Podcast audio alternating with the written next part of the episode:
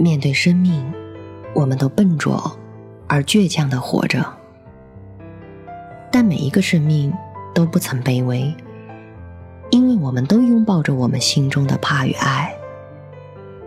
一盏烛灯，却点亮了微小而长存的善意，给你不期而遇的温暖。虽然没有华丽的辞藻。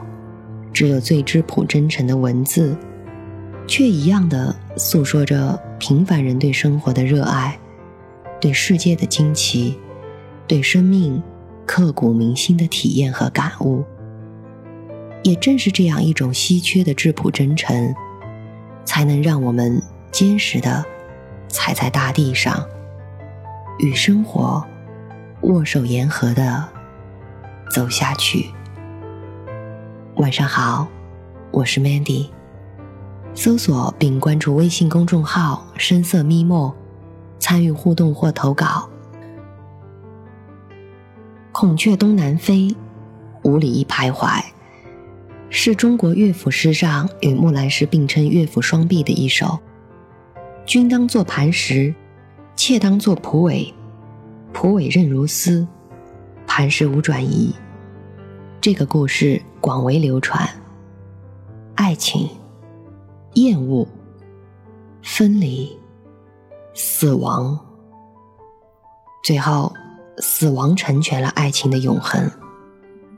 刘兰芝为焦母所不容，焦仲卿对他母亲的消极顺从和对妻子不幸遭遇的漠然，最终导致了爱情的悲剧。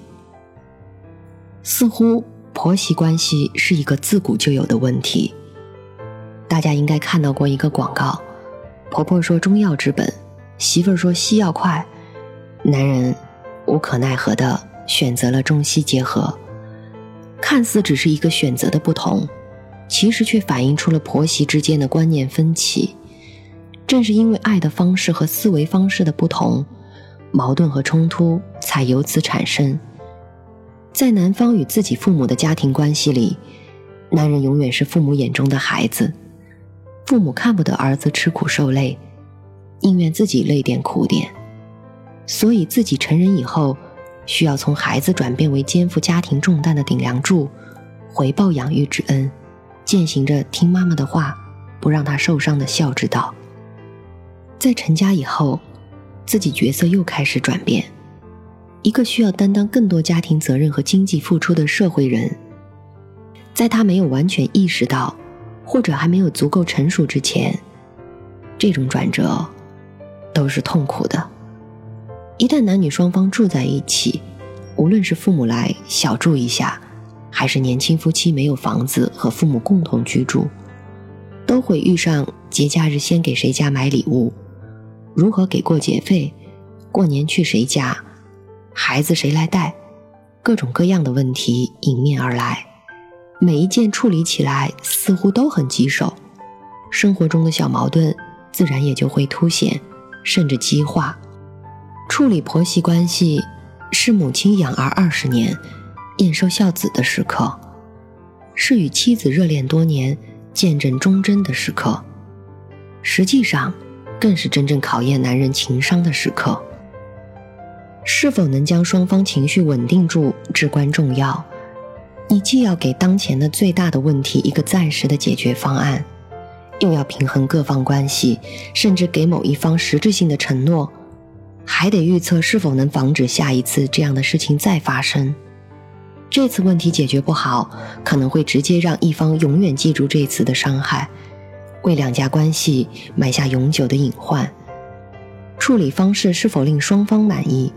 就是所谓的“一碗水端平”，道理人人都懂，但到了生活中，每个人却会因为鸡毛蒜皮的事情而变得蛮不讲理。一直以来，慈祥友善的母亲和知书达理的妻子，竟然因为穿衣吃饭、房屋分配，甚至谁的碗没洗干净而争执不下，甚至大打出手。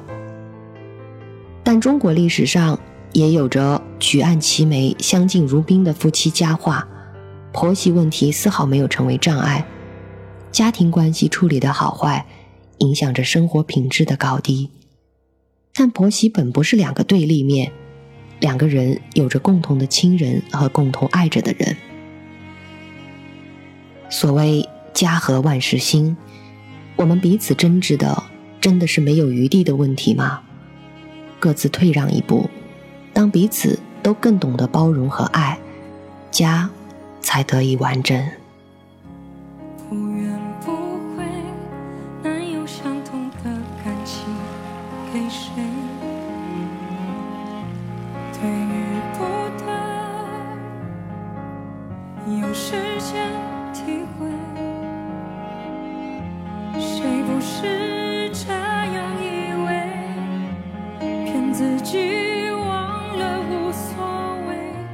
全事与愿违往事轻扣我心扉。花开的美美不过你笑容的妩媚。午夜梦回怕景物憔悴怎能不这样以为？没有你尝遍痛苦滋味，是我太沉醉，让思念步步相随。我用情付诸流水，爱比不爱可悲。听山盟海誓，曾经说的字字都珍贵。像你温柔的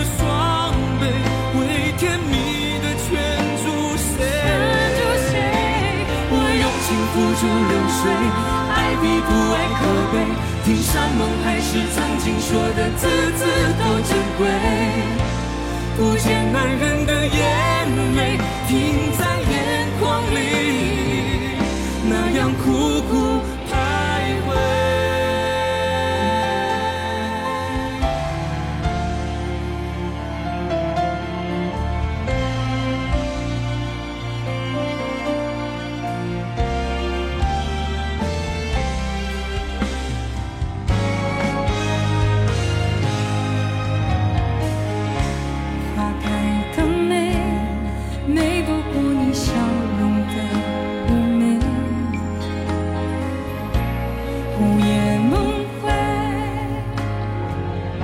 抓紧我憔悴，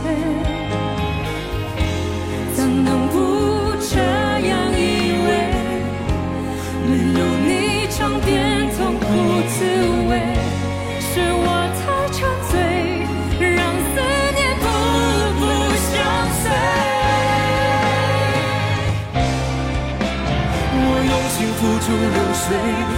比不爱可悲，听山盟海誓，曾经说的字字都珍贵。像你温柔的双臂，会甜蜜的圈住谁？我用情付诸流水，爱比不爱可悲，听山盟海誓，曾经说的字字都珍贵。不见男人。